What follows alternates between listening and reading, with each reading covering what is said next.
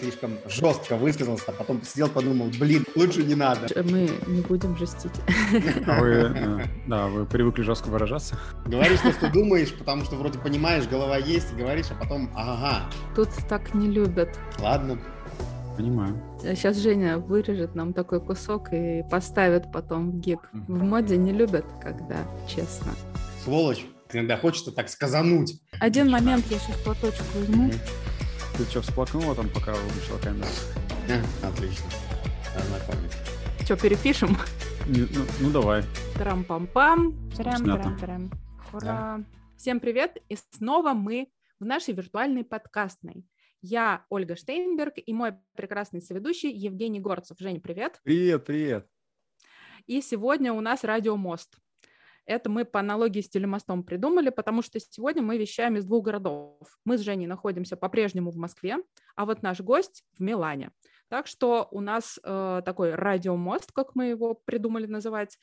А, и я вам спешу представить, кто же к нам сегодня пришел. У нас в гостях Андрей Голуб. Андрей, привет. Добрый день, рад быть с вами. Андрей – энтузиаст цифровой трансформации модного сектора, предприниматель и специалист в области fashion tech. Поэтому Женя очень рад, что сегодня у него Да. будет много вопросов к, нему, к нашему гостю. Да, Жень? Да, да, да. А, И, что главное, Андрей – автор книги «Искусственный интеллект для моды». Собственно говоря, это и есть тема нашего сегодняшнего эпизода. Об этом и поговорим. А, Давайте начнем с того, кроме того, что, Андрей, расскажите нам, пожалуйста, почему, собственно говоря, вы занимаетесь и где искусственным интеллектом для моды, чтобы у наших слушателей как-то зародилось к вам доверие, да, и почему мы вообще, собственно говоря, с вами сегодня беседуем об искусственном интеллекте. Хороший вопрос. А, Ну, на- э, я, я на самом деле, э, с одной стороны, это, в принципе, мое базовое образование, то есть я э, изучал прикладную математику и потом э, учился в аспирантуре, даже э, уч- э, работал в научно-исследовательском институте, но это было давно, 20 лет назад, да, по направлению искусственного интеллекта, то есть теоретически как бы я к этому предрасположен, но практически и конкретно в моде я к этому пришел, со своими проектами, со своей, э, со своей компанией, своей командой, а занимались мы на самом деле автоматизацией цифрового дизайна и пришли к тому, что без внедрения искусственного интеллекта нам самим даже внутри дальше двигаться особо мало, мало пространства. И вот компания в определенный момент времени переключилась серьезно прямо на изучение всех направлений применения искусственного интеллекта в моде, ну и потом пошло-поехало, как снежный ком, и теперь как бы я уже кроме, кроме этого особо ничем другим и не занимаюсь. Вот Андрей, у нас в подкасте можно говорить название компании. Пожалуйста, скажите, чтобы наши слушатели могли загуглить, почитать подробнее, как называется ваша компания, которая вот таким прекрасным делом занимается. Да, ну вот я как предприниматель э, являюсь сооснователем э, такого стартапа, скажем так, уже исторического, которого с 2014 года в Италии, в Милане, называется Els Corp. Это компания, которая нач- на- на- начинала свой путь с вот именно цифрового дизайна, с цифрового ритейла, а потом пришла к тому, что стала заниматься автоматизацией с помощью нейронных сетей и так далее, помогать брендам а, автоматизировать разработку коллекций, с одной стороны. А с другой стороны, последние два, два года или даже уже больше я являюсь руководителем направления а, искусственного интеллекта и цифрового дизайна компании iCall Group. Это гру- тоже группа, европейская группа с российскими корнями, где а, вот мы делаем уже такие большие, масштабные, сложные проекты. Можете загуглить iCall.com, там, там все, все, что можно только, все, что жела- душа пожелает. Ну что, я думаю, вполне себе э, доверие мы выстроили к вам от наших э, слушателей, потому что мы-то, понятно, как ведущие вас давно знаем и поэтому пригласили. А, Предлагаю начать беседу об искусственном интеллекте в моде с определений, да, потому что это самое главное, да, чтобы избежать разночтений. Э, Для самых обычных неподготовленных технически людей, пожалуйста, попробуйте нам рассказать, что такое искусственный интеллект. Да, это, это, важно, да, потому что очень много спекуляций на эту тему, использования и в маркетинге, везде. Я думаю, что на самом деле самое базовое определение из Википедии, оно как раз и отвечает вот на вопрос нормальных людей. Смотрите, как Википедия пишет. Э, Искусственный интеллект – это свойство интеллектуальных систем выполнять творческие функции, которые традиционно традиционно являются прерогативой человека. То есть мы говорим о таких сложнейших функциях, как творческие, которые нужно автоматизировать, формализовать и так далее. Да? То есть не просто какие-то банальные задачи. Поэтому настоящий искусственный интеллект – это вот, вот об этом, это серьезно.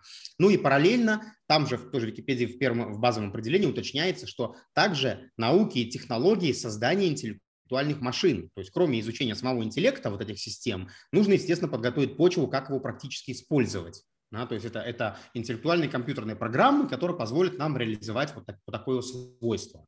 Вот дальше внутри искусственный интеллект делится на сильный и слабый. Я тоже считаю, что это э, достаточно просто и полезно людям понимать. И вот, чтобы так упростить, можно считать, что сильный интеллект – это вот тот настоящий, который для ученых. Да, пока на самом деле это сказка, это некий самодостаточный, умный, не будем вдаваться в детали. Но, который в общем, Потом нас поработит всех вот это все. Скорее всего, да, да, потому что поймет, что мы и есть э, сама проблема и так далее. Да. Э, вот пока его нет, и слава богу, э, ну, для нас, да, для моды, по крайней мере, он нам и не нужен. А то, что называется слабый интеллект, он на самом деле не, не то чтобы слабый, он в том плане, что он не самодостаточный, да, то есть он не будет сам решать какие-то проблемы, которые нужно самому понять, декомпозировать, построить. Нужно все время, э, ну, грубо говоря, это дело, вопрос программистов, да, то есть это э, для программистов дополнительный инструмент, который позволяет автоматизировать определенные задачи. Вот он как бы слабый, потому что нужно все время понимать, как, как его применять, и все-таки решает именно инженер, да, как, как, как применять этот искусственный интеллект.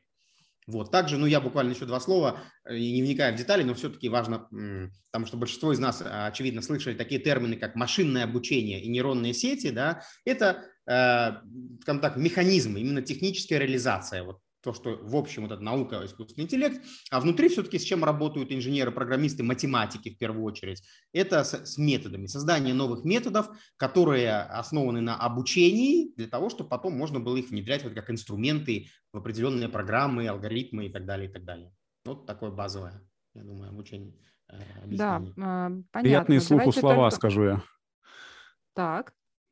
Ну, мне нравится это машинное обучение, нейронные сети. Наконец-то, Андрей. Я да. очень рад, что вы здесь. Женя просто решил выразить свой восторг по да. поводу того, что тема у нас да. немножко техническая сегодня. Отлично. А, хочу уточнить еще, вот э, этот искусственный интеллект, который программируют инженеры и программисты, он на основе чего работает? Его чем кормят этот интеллект? Да, все-таки данными, конечно. Эти данные могут быть циферки, могут быть изображения. В конечном итоге изображение – это в любом случае циферки, да, нолики, единички которые каким-то образом связаны.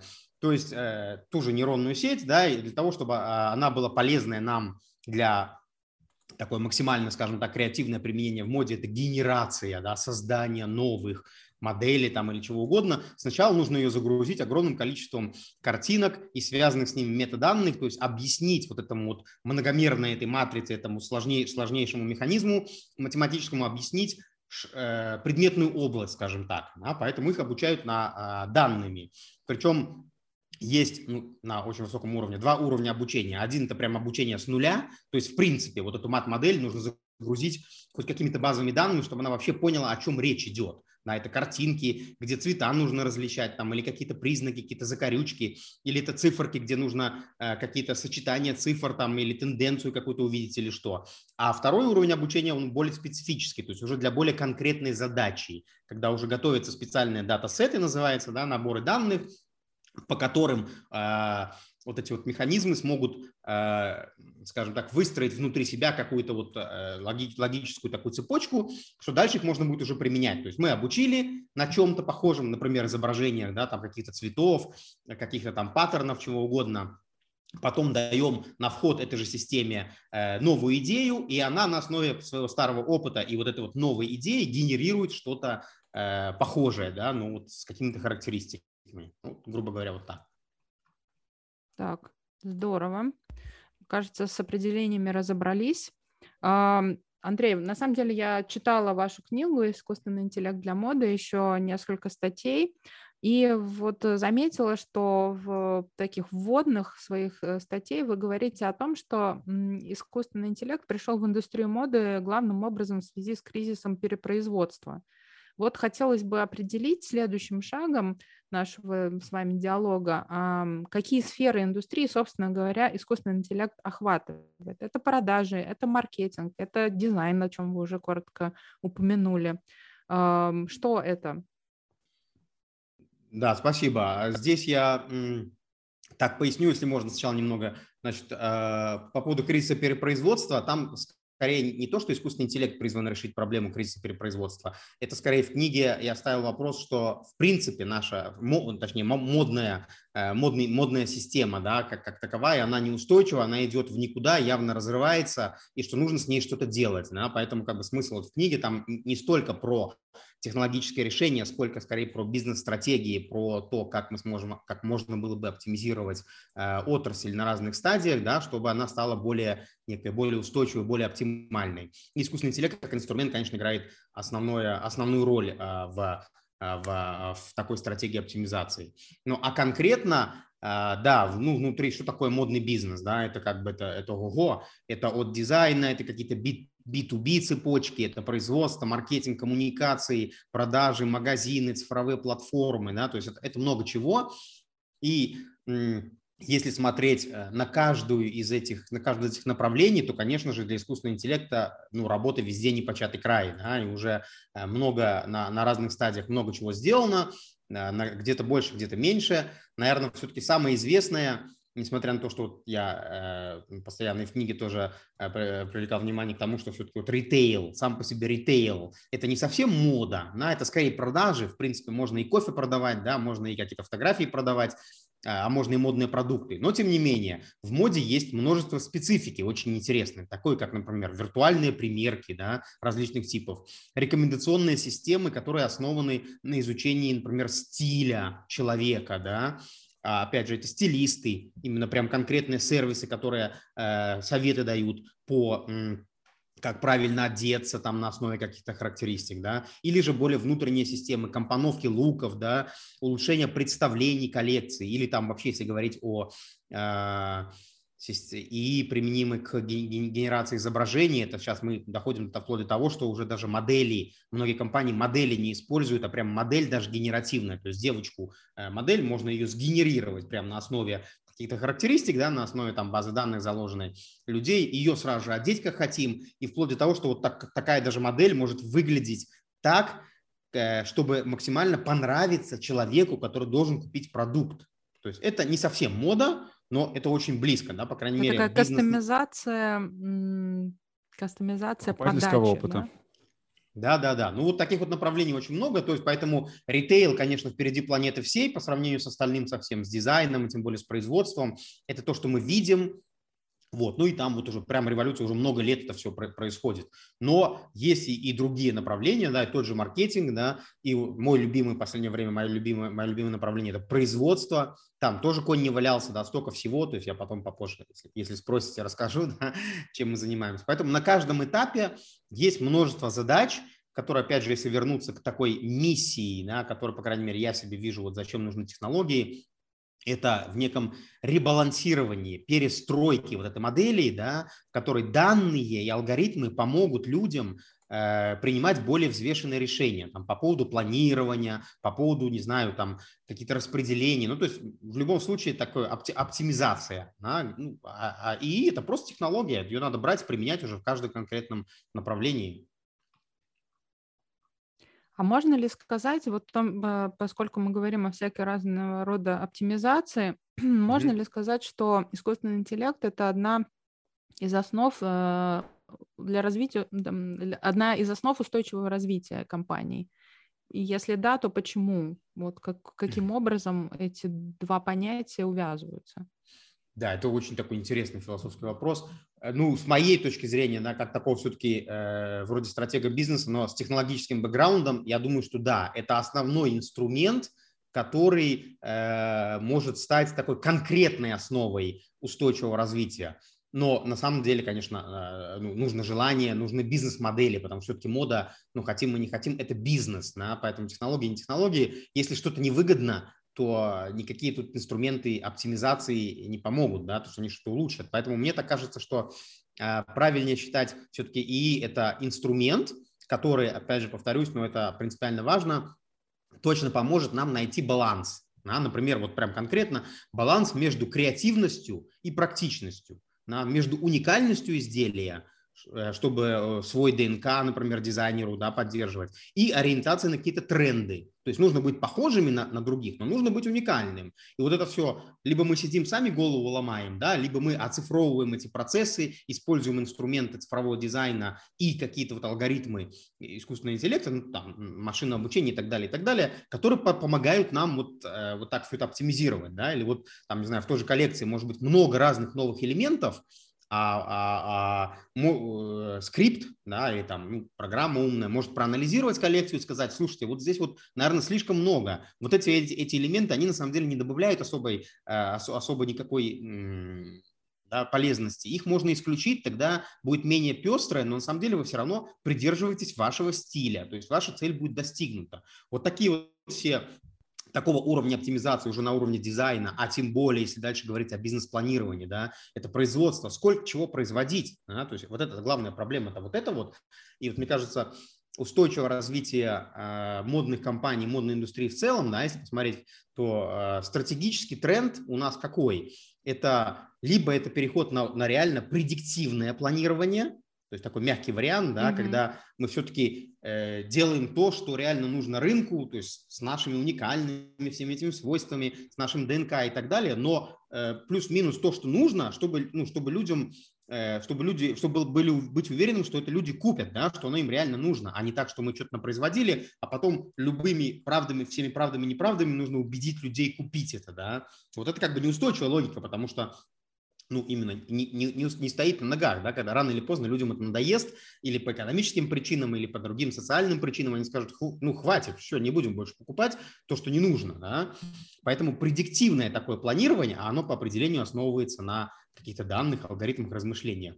Или, как мы знаем, да, есть другой такой уже экстремальный вариант, это а, вообще а, переход на производство только под заказ, да, представляете себе, ну, естественно, соблюдая некие, некую логику, что вот я хочу заказать сегодня продукт, а завтра с утра, чтобы мне его уже доставили. А вот это вот, я тоже в книжке вот об этом много говорил, рассуждал. Представьте, что ну, теоретически это идеальный вариант, не производить ничего заранее, да, а только представлять коллекции, а, а дальше смотреть, что людям нужно, то и производить. Но для этого же столько всего нужно остального действительно оцифровать, оптимизировать, чтобы вплоть до производства, которое будет готово по заказу, а материалы, цепочки поставок. То есть а вот у нас просто. как раз об этом, простите, что немножко да, перебью, да, да. у нас как раз об этом э, следующий вопрос, просто хочется угу. немножко структурировать больше, да, угу. э, потому что вы книгу написали, у вас там все по главам, вы помните, а у нас многие не читали еще, поэтому э, наша задача вот э, структурировать. Жень, помоги мне, пожалуйста.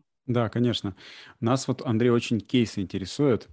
А, как а, и применяется вот прямо сейчас в ключевых сферах? Может быть, вы можете рассказать из своей практики, что вы делали а, в конкретных сферах, там, дизайн, производство, ритейл и так далее, и каких успехов это добиться позволяет? Я спрашиваю потому, что часто про какие-то ну, относительно новые технологии люди рассказывают.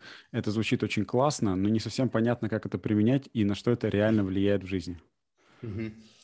Ну да, тут я думаю с модой не так все сложно, потому что вот именно мы можем разделить ее на вот эти составляющие на дизайн создания, планирование коллекции и создания, на ритейл, то есть взаимодействие с клиентом и продажи, да, грубо говоря, на производство, а такие уже более сложные вещи, как цепочки поставок и так далее, можно ну, пока на первом, первом этапе опустить, там, там немного своя специфика. Ну вот в ритейле уже вроде как поговорили, ну еще раз обобщить, смотрите, э, если э, смысл компаний, особенно смысл э, ритейла, да, особенно в направлении такого вектора устойчивого развития, это не втюхать, грубо говоря, да, э, то, что не mm-hmm. нужно человеку, лишь бы он эмоционально это купил, а потом никогда не носил, это ему не нужно, да, или выкинул, или, или непонятно что.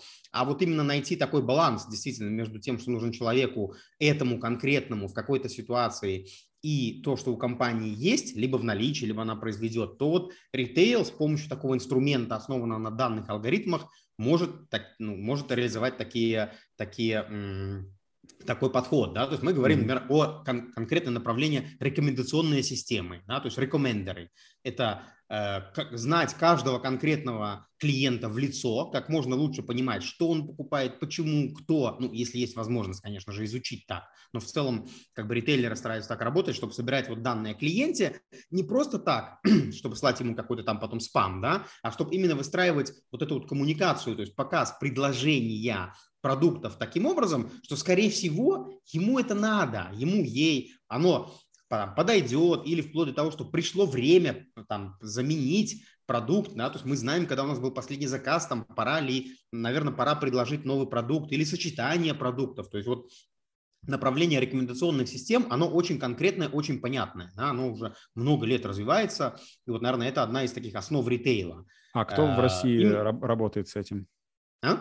В России знаете кого-нибудь, кто с этим ну, работает? все, я скажу, все, все, люб, любые ритейлеры работают с этим. То есть э, не, э, просто предлагать каталог продукции без того, чтобы хоть как-то перестраивать э, ну, в большей или меньшей степени вы имеете в виду, да? Да, да, да. Ну, как mm-hmm. бы рекомендационные алгоритмы, они в любом случае есть в любом e-commerce. Mm-hmm. Без этого e-commerce не, не работает. Другой вопрос, что насколько э, каждая из компаний собирает данные, да, то есть если говорить, например, конкретно о брендах, да, представьте, у брендов какой у них CRM. Некоторые компании, они даже кроме э, номера телефона и имя, э, и потом э, там пару покупок, ничего не знают о клиенте, да, то есть mm-hmm. ну, что, ну что там можно предложить? Именно так и есть. Да, да, большинство так, но, но э, дальше как бы э, те компании, которые уже поняли, что основная проблема вот этого всего умного подхода, это все-таки вылечить CRM, да, они начинают работать, начинают пытаться там какие-то кластера, какой-то анализ проводить, а, какие-то признаки синтетические выдумывать, и потом ставить задачу уже маркетингу, говорить, слушайте, нам нужно вот этот CRM сделать так, чтобы мы о клиентах поняли как можно больше, потому что если мы будем их понимать, вот тогда мы сможем предлагать то, что действительно людям нужно. И вот начинают работать в этом направлении. И, соответственно, внутри, даже внутри проектов CRM есть тоже работа с большими данными, то есть иногда собираются данные, которые вроде как никак конкретному клиенту не относится, а потом проанализировав, мы понимаем, что этот клиент, он просто определенного типа, например, он там покупает больше по импульсу, он покупает в определенный период, у него, скорее всего, там маленькие дети, он живет в определенном месте, да, в каком-то большом городе, и так далее, и так далее. То есть его уровень дохода, все эти вещи даже на уровне макрокатегории, макроанализа уже позволяют нам сделать какие-то выводы, да, и, соответственно, строить коммуни- коммуникационные кампании предложения так, что, чтобы, ну, по крайней мере, там, хоть в, в основном, да, плюс-минус, это человеку должно понравиться. Это минимум. А если говорить о продвинутых ритейлерах, у которых клиенты постоянно что-то покупают, прям конкретный индивидуальный клиент, ну, я думаю, что так, такие компании, как Ламода, да, уже более вот конкретно специализированные, у них CRM можете себе представить. Они наперед уже точно знают, вплоть до того, что вот, ну, хоть перестроить страницу сайта или в приложении, прям показать три продукта из, из 500, которые, скорее всего, вам, mm-hmm. вам должны подойти. По ну, крайней ну, мере, да. компании работают серьезно в этом направлении. У них свои IT-департаменты, программисты, дата-сайентисты. Да, да, вы все правильно говорите, но это, скажем так, огромные компании. А да, есть, да, есть ли какие-то, может быть, готовые решения для компаний меньшего уровня, которые могли бы они себя применить уже сегодня? Конечно, конечно. Вот те же самые рекомендеры, э, это, это в основном готовое решение, даже вплоть до того, что плагины, да, и даже если бесплатные. Другой вопрос, опять же, возвращаясь к данным. Проблема, скорее всего, маленьких компаний, что у них нет данных. То есть, несмотря на то, что вот казалось бы искусственный интеллект и так далее, а проблема в CRM. Если вы не знаете своих клиентов, то что толку вам садить дата-сайентистов, да, и что-то там предлагать, как оптимизировать каталог. Вы будете знать вот об этом клиенте, что он, скорее всего, это от 25 до 40 лет. Ну и что ты ему предложишь, да, что это, скорее всего, тетя, да, какая-нибудь, или там за 50, или, ну, вот такие вещи. Поэтому, если нет данных, то не, искусственный интеллект ничем не поможет. Вот в этом проблема. Андрей, а давайте, ну, с CRM, в принципе, более-менее все понятно. Mm-hmm. Это, ну, для нас, э, для большинства из нас такой верхний уровень. А давайте э, вы нам расскажете про какие-нибудь вещи, которые мы вот точно большинство людей не знают. Например, э, ну, для меня было в свое время открытием что искусственный интеллект вообще можно применять э, в дизайне. Ведь, казалось бы, ну, дизайн может сделать только человек. Да? Это же мода, это тренды, это вдохновение, творчество. А, а искусственный интеллект, ну, как, как будто, ну, вот если на поверхности, то обесценивает, да, немножко вот это. Хороший то есть, как вопрос. Бы, там, да, да, мода это... же это не только прикрыть э, там наготу и согреться, да, а вот все-таки нечто большее. Вот здесь, когда мы говорим про участие искусственного интеллекта в процессе именно дизайна, да, вот красоты этой всей, оно, он вот там как участвует? Да, это такой очень глубокий вопрос, особенно если касаться этики. Значит, попробую так последовательно объяснить, как я, как я себе это вижу.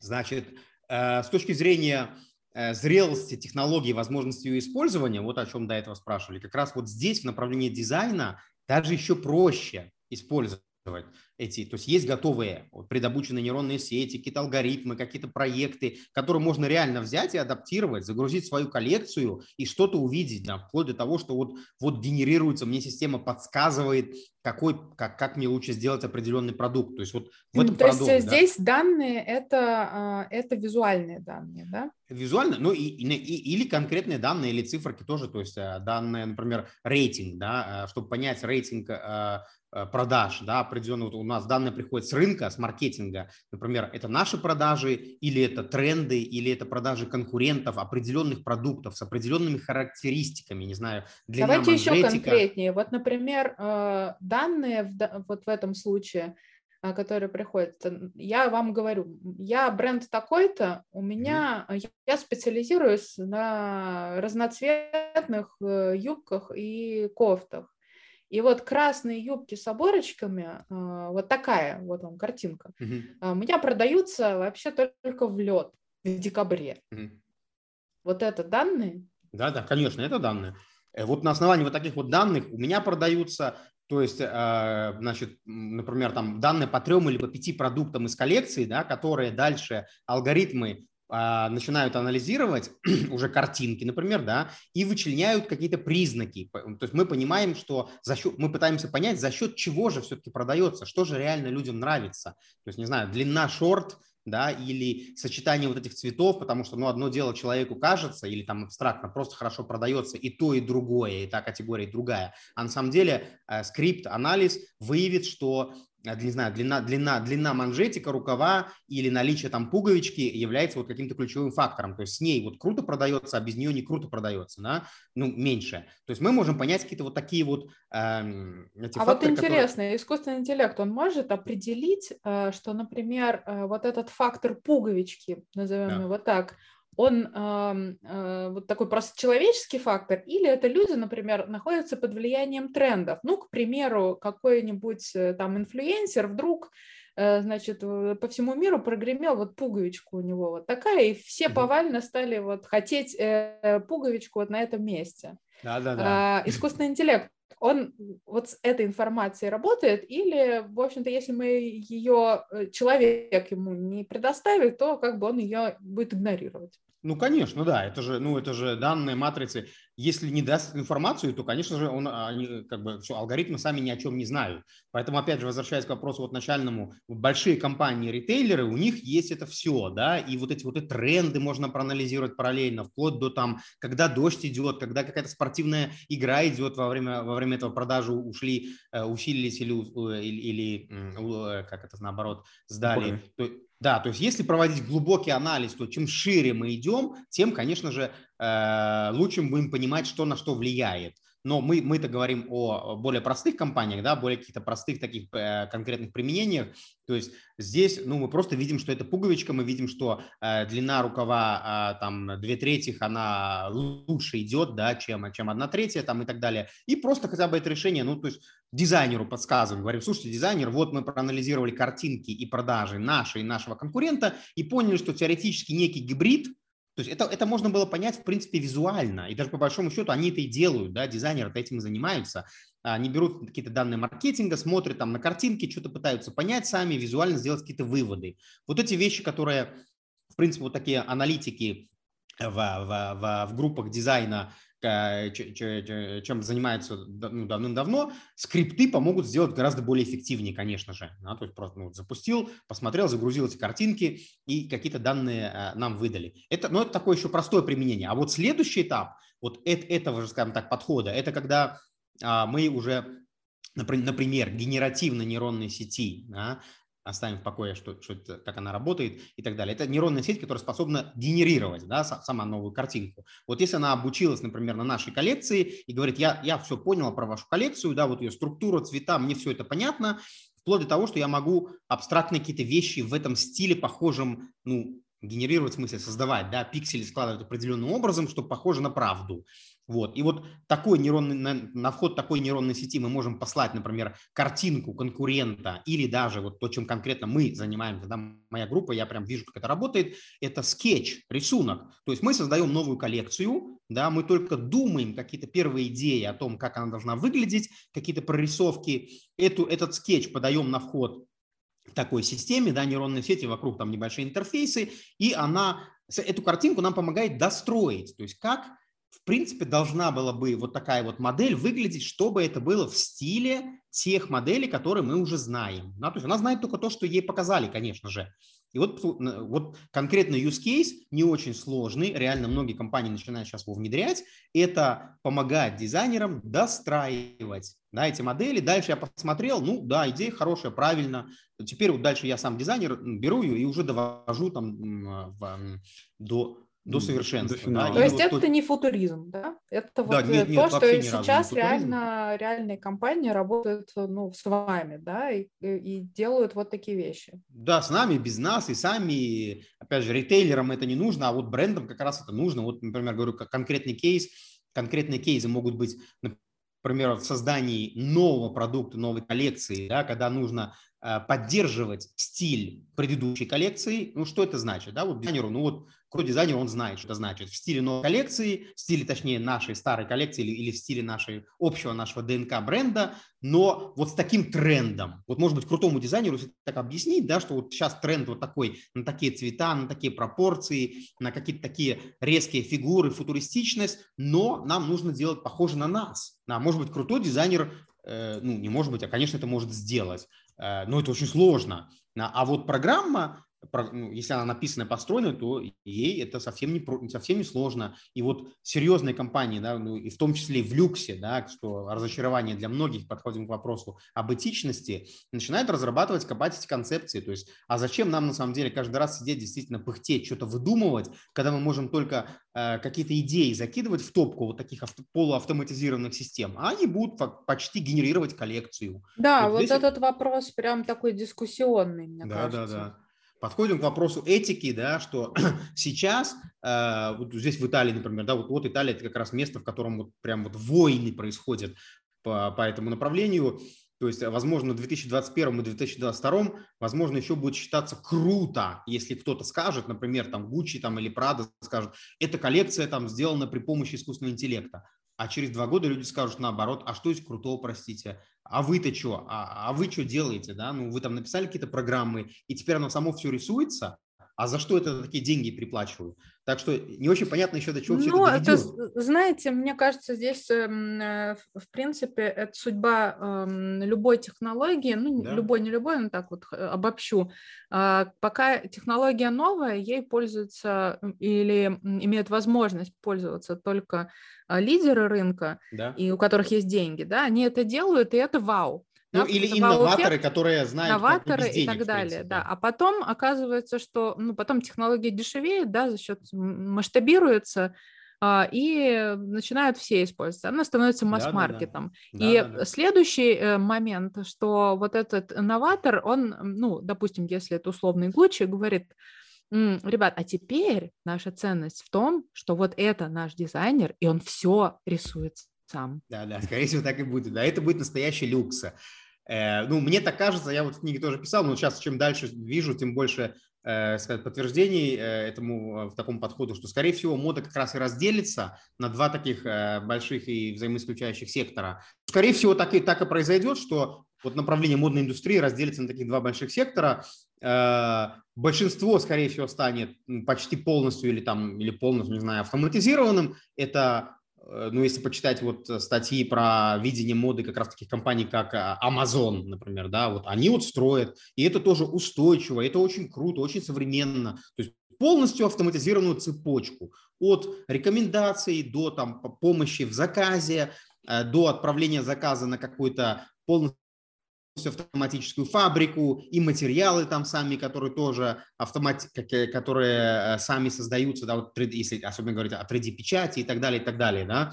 То есть вот такой вот, скажем так, сервис, то есть мода, которая станет сервисом, в принципе, это тоже устойчиво, mm-hmm. это тоже очень круто, mm-hmm. да. Но это а масс-маркет, другой... это то, что нужно большинству. Но да, с другой да, стороны, да. в моде вот как раз есть и Если он станет элемент... вот таким хай-тековским, там, через 5-7 mm-hmm. лет, ну, не знаю, может, 10, а может, раньше, на самом деле, то, в принципе, тоже круто. А вот такая элитная мода, она действительно останется, конечно же, за, а, как вот здесь в Италии я уже видел, многие уже говорят, made by humans как раз. В этом-то и, и, и прикол. Да, Может, даже ценность. оно будет не настолько круто, да, менее совершенно, но мы это будем понимать и это будем ценить.